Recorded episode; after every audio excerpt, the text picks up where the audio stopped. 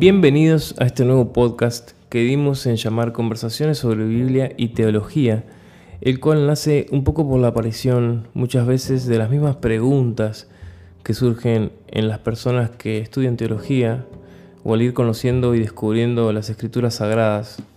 Y otro poco surge por la inquietud de conocer, difundir, charlar y quizás encontrar juntos cuál sería la mejor manera de abordar o seguir aprendiendo sobre estos temas.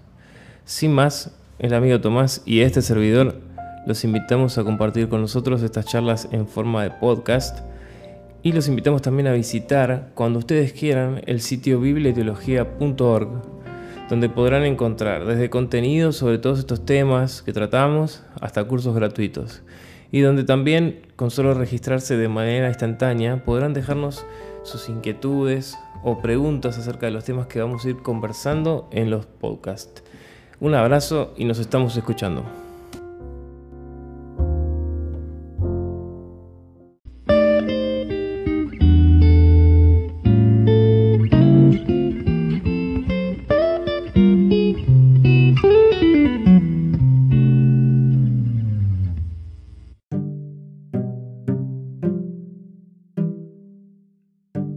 Bueno, les damos la bienvenida a todos por acompañarnos y también a nuestro amigo Tomás con el que vamos a estar charlando en esta primera entrega de Biblia y Teología acerca de un tema complejo y vamos a empezar como quien diría por el final.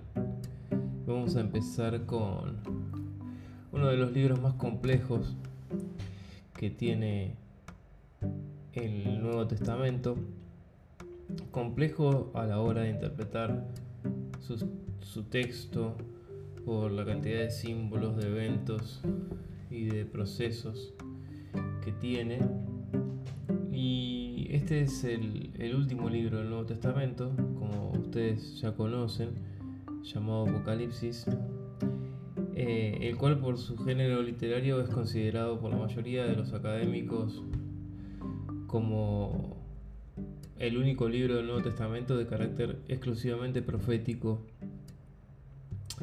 Eh, Apocalipsis viene del griego antiguo y su traducción es revelaciones. ¿No, Tomás? Bueno, lo llamativo, lo que es llamativo realmente es que no parece una revelación, un esclarecimiento. Parece todo lo contrario. Eh, pero la idea no es que sea un misterio, es la idea que sea algo que se entienda, que se dé a conocer. Entonces vamos a empezar viendo la mm, presentación del Apocalipsis en versículo 8, cuando Dios se da a conocer, dice, yo soy el alfa y la omega, dice el Señor Dios el que es y que era, que ha de venir el Todopoderoso.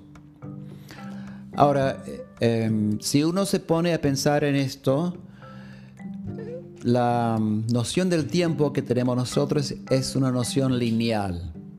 Vamos al pasado, vamos al presente y después vamos al futuro, ¿no es cierto?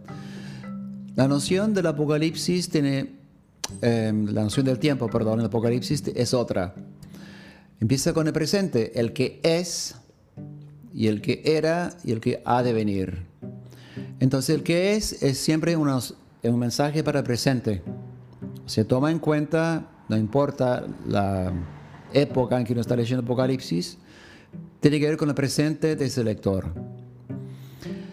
Al decir el que es y el que era, te lleva al pasado. Entonces, el pasado, en vez de ser comienzo, viene a ser algo que ayuda a entender el presente. Y después ha de venir, el que es y era y ha de venir. O sea, ha de venir es la del futuro, pero ya no es el verbo ser o estar, él es o era, sino venir. Entonces es la idea de una, intervención de Dios. Eh, esa intervención puede ser en lo cotidiano, puede ser en el fin del mundo, o sea, es la idea que Dios es uno que interviene. Ahora, vamos a ver que la idea es que para entender lo que es, tenemos que ir a lo que era. La idea de lo que era, lo que Dios era, nos lleva a donde Él ha intervenido en el Antiguo Testamento. Entonces ahí es donde nos lleva al resto de la Biblia. O sea, hay muchas alusiones al resto de la Biblia, eh, al Antiguo Testamento sobre todo, pero también al Nuevo. Entonces, si uno entiende, conoce la Biblia, ya sabe lo que Dios ha hecho, lo que hace en el pasado, es el mismo Dios que es ahora. Y la forma en que ha de venir en el futuro, el que viene, también tiene que ver con esa misma forma de ser de Dios. Entonces, es por eso que es tan importante o tan útil conocer el resto de la Biblia si nos acerca al Apocalipsis. Em, yo lo comparo bastante con el Martín Fierro. Por ejemplo, en el Martín Fierro hay una cita, aquí me pongo a cantar al, a luz de la vihuela. Entonces, em, si uno es argentino, sabe que vihuela es una guitarra. Si no es argentino, si por ahí es español o de Colombia o mexicano, por más que sepa español, no sabe que una vihuela es una guitarra. Entonces, por más que hable el idioma, hay factores que son propios de los lectores que no tiene. Entonces no va a entender lo que está leyendo. Va a entender, pero no va a entender al mismo tiempo. Bueno, lo mismo pasa con el Apocalipsis. Hay muchas alusiones al Antiguo Testamento al Nuevo, de lo que Dios ha hecho, el que es el que era. Todo lo que el que era hay que examinarlo, hay que entenderlo. Entonces, es como si vos entraras en un, un pasillo, vamos a suponer con 10 puertas, y esas 10 puertas te llevan otra vez al mismo pasillo. Para conocer el pasillo tenés que entrar en cada puerta, examinar y volver. Bueno, eso es lo que pasa con el Apocalipsis. Bueno, Tomás, más que claro, tus analogías con el famoso Martín Fierro y, todo lo que nos contás. Eh, ahora, a los efectos de, elaborar una suerte de guía, ¿no? Para el que está abordando este, este último libro, o el que todavía no lo leyó, digamos, ¿cuál sería la forma, la manera más, eh, digamos, correcta de, emprender? ¿Cuál sería la forma de, entender qué hay que hacer para, para entender el apocalipsis? Para interpretarlo bien. Bueno, tu pregunta, eh, ¿qué tiene que hacer para entender el apocalipsis? Tener mucha paciencia, leerla bastantes veces, pero lo que puedas llegar a conocer del resto de la Biblia, tanto el Antiguo como el Nuevo Testamento, te va a servir. Por ejemplo, vamos a leer Apocalipsis 1.1 y ver una alusión, una alusión importante.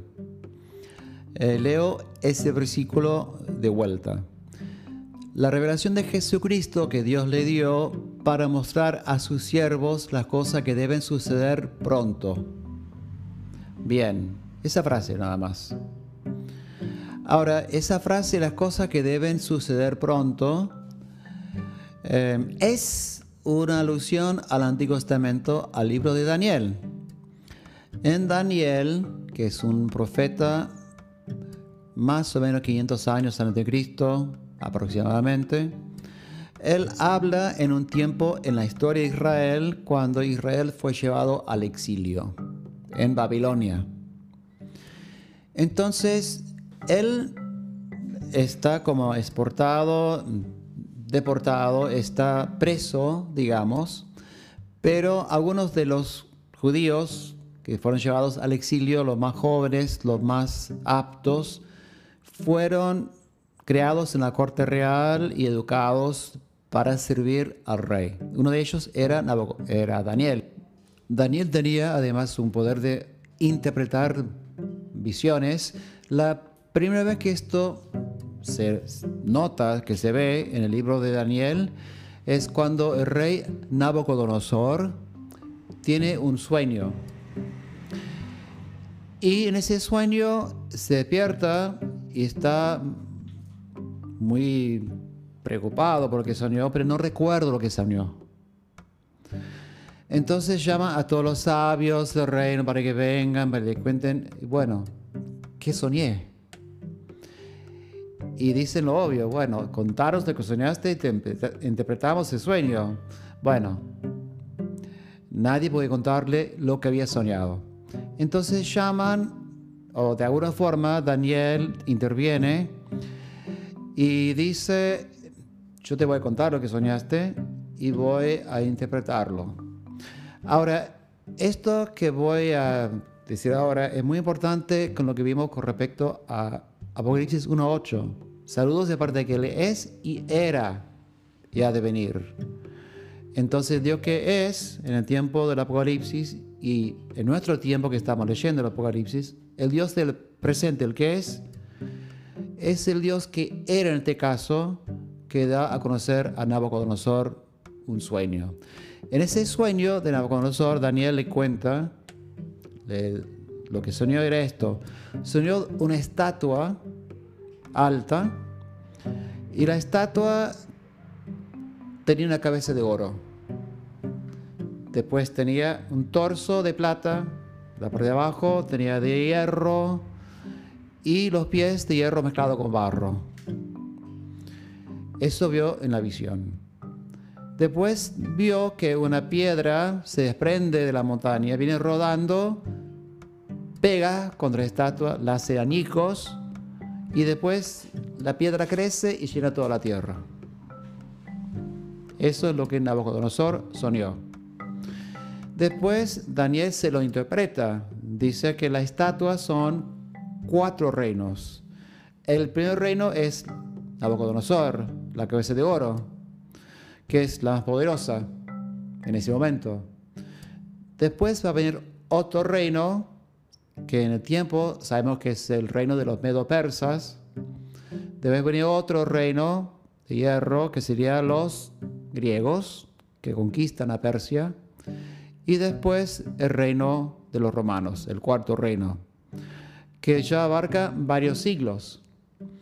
Entonces, lo que va a decir Daniel a Nabucodonosor es, el Dios del cielo ha querido mostrar a su majestad las cosas que van a suceder en los últimos tiempos. Ahora, esa frase en la Biblia, traducida al griego, las cosas que van a suceder en los últimos tiempos, es una alusión a Apocalipsis. Dios va a revelar las cosas que van a suceder a sus siervos pronto. Entonces, ¿qué es lo que nos está mostrando esta alusión a Daniel? Lo que para Daniel son los últimos tiempos, seis siglos después, para Juan es pronto. O sea, a través de esa alusión estamos viendo que Juan recibe su revelación en lo que para Daniel en los últimos tiempos. Cuando leemos la Biblia, cuando llegamos al Nuevo Testamento que habla de Jesús, vamos a ver que los últimos tiempos rigen desde que Jesús resucitó y ascendió al cielo hasta que vuelva. O sea, todo eso abarca lo que son los últimos tiempos. O sea, estamos en los últimos tiempos. Hemos estado en los últimos tiempos durante siglos y quién sabe cuánto más tiempo van a durar. Pero permite ver la realidad desde una perspectiva interesante. Estamos en un tiempo, eh, el último tiempo. Entonces es importante entender que eso, ese último tiempo tiene síntomas, tiene cualidades eh, importantes. Si fíjese cuánto tiempo separa la alusión a Daniel en capítulo 1 de la alusión al Éxodo en versículo 8. Si vamos del 1.1 al 1.8, el que es y el que era y el que ha de venir.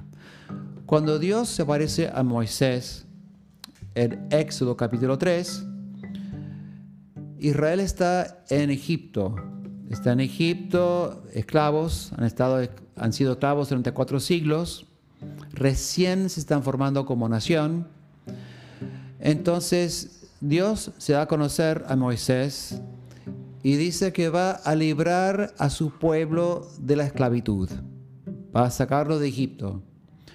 Y Moisés, que ha, sido en exilio él 40 años fuera de, Egipto, está trabajando de pastor de ovejas en Madián, que es un país de por ahí tan cerca. Y este, cuando Dios dice, voy a enviarte para sacar a mi pueblo de Egipto, Moisés es muy sorprendido, pues, pero ¿quién soy yo para hacer eso? ¿Qué van a decir cuando hago eso? O sea, entonces van a preguntar, ¿y quién es Dios para llamarnos? ¿Cómo se llama? Yo soy el que soy. Eso está en el Éxodo. Si uno lee la traducción del Éxodo, que es eh, escrito en hebreo, si se lo lee en la versión en griego, es exactamente la frase el que es en griego que aparece acá. El que es. O sea, esa, esa expresión el que es, y el que era, y el que ha de venir, esa expresión el que es es el nombre de Dios en Éxodo 3. Entonces, fíjense en cómo esto cierra.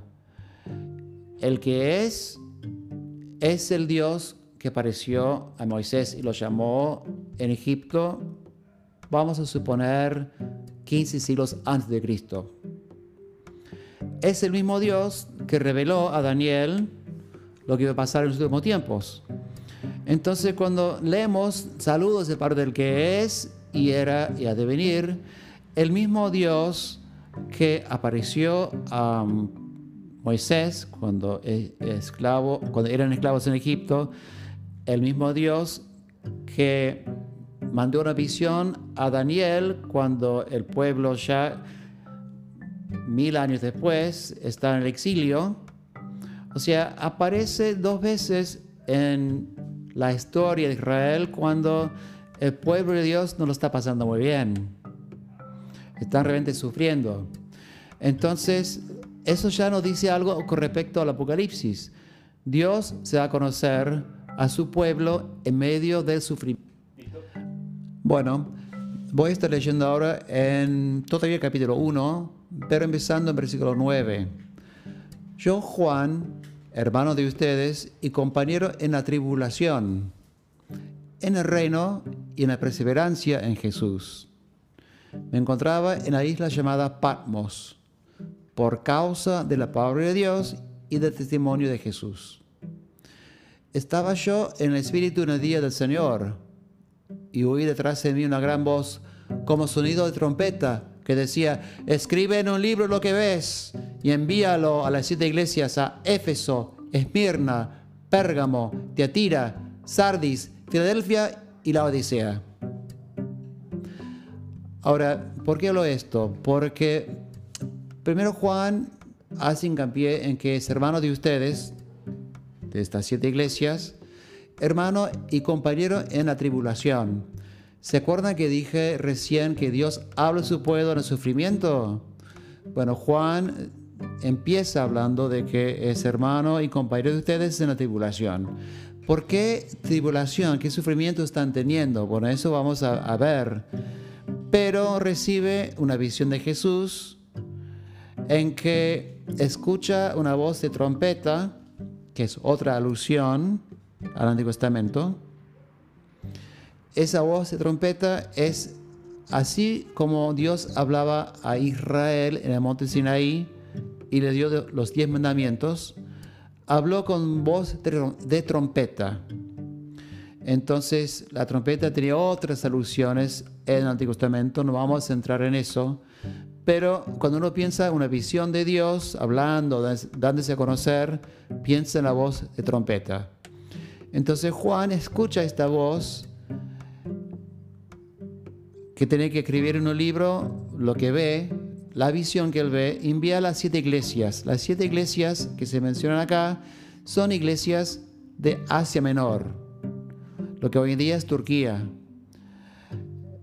Estas siete iglesias, Éfeso, Esmirna, Pérgamo, Tiatira, Sardis, Filadelfia y la Odisea, esos siete vamos a ver que son lugares reales.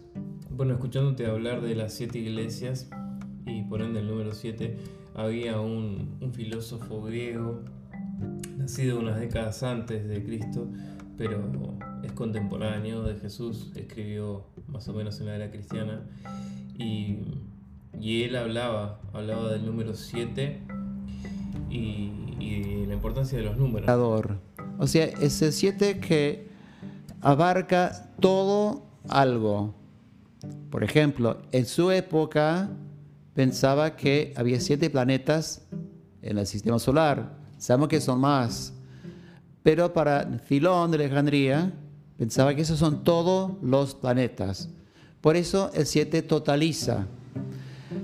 Decía, el 7 también cubre todas las vocales en el griego que se hablaba en su época.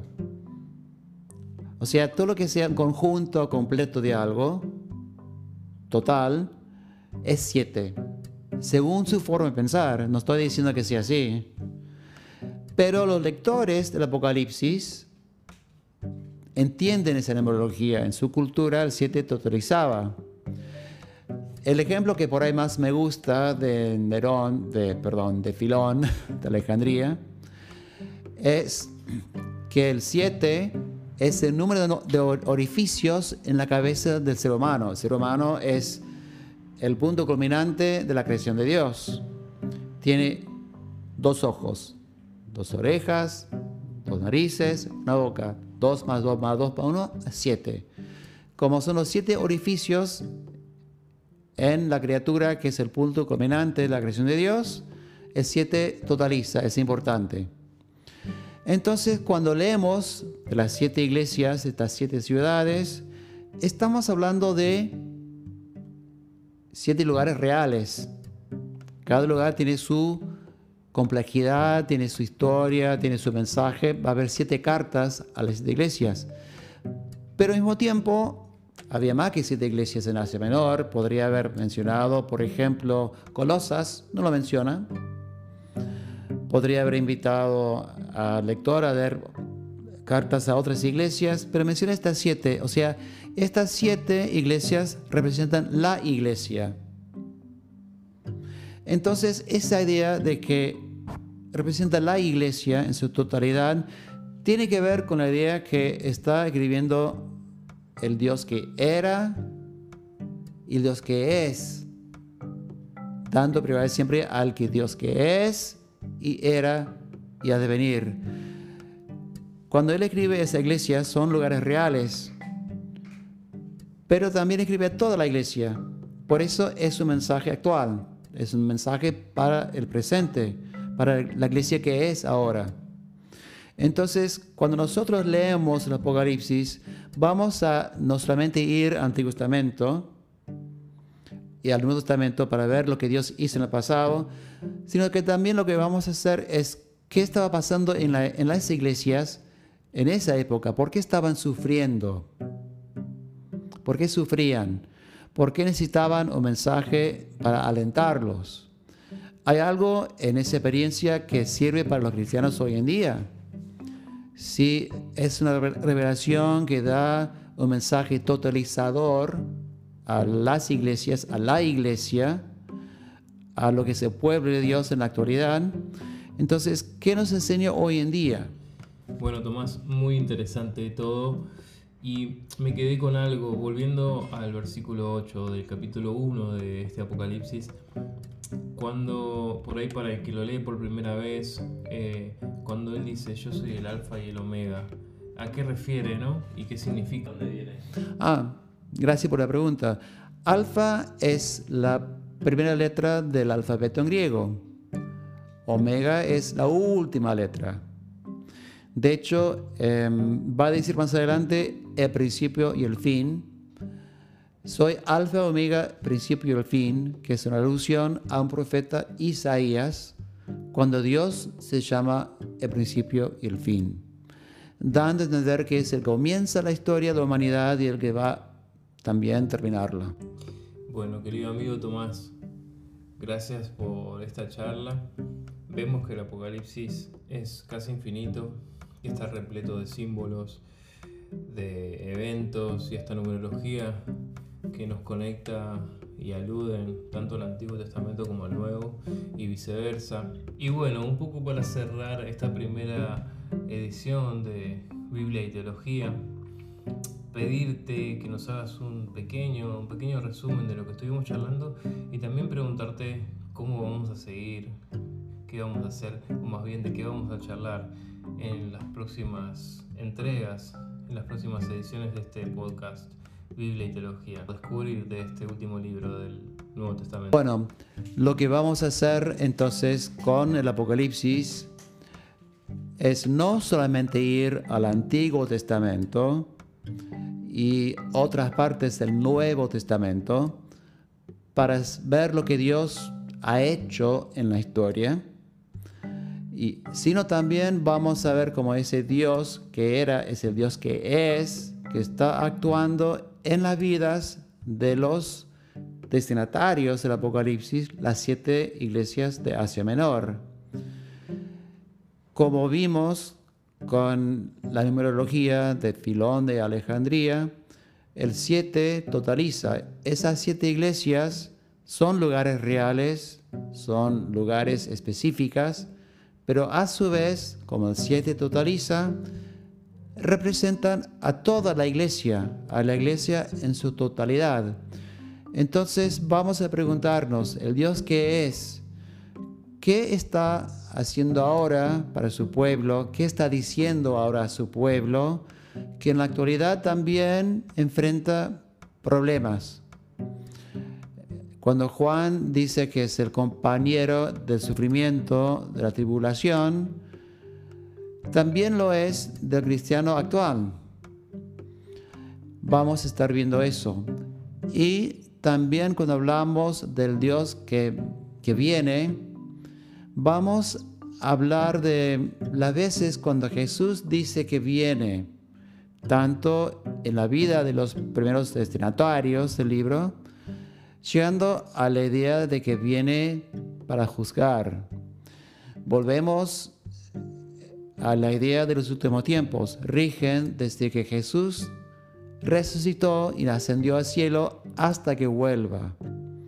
Entonces eso de que el que viene está permanentemente con su pueblo, eso es la acción del Espíritu Santo en las iglesias hoy en día, pero también el que viene es que viene para juzgar, tanto en el presente como en el futuro.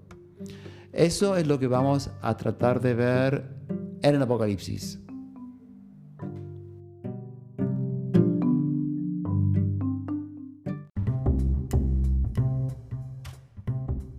Bueno amigos, esta fue la primera entrega de Biblia y Teología. Pronto tendremos más novedades. Esperamos contar con ustedes para la próxima entrega los volvemos a invitar a que ingresen al sitio bibliateología.org cuando quieran. Se van a poder registrar de una manera muy simple, sencilla y rápida.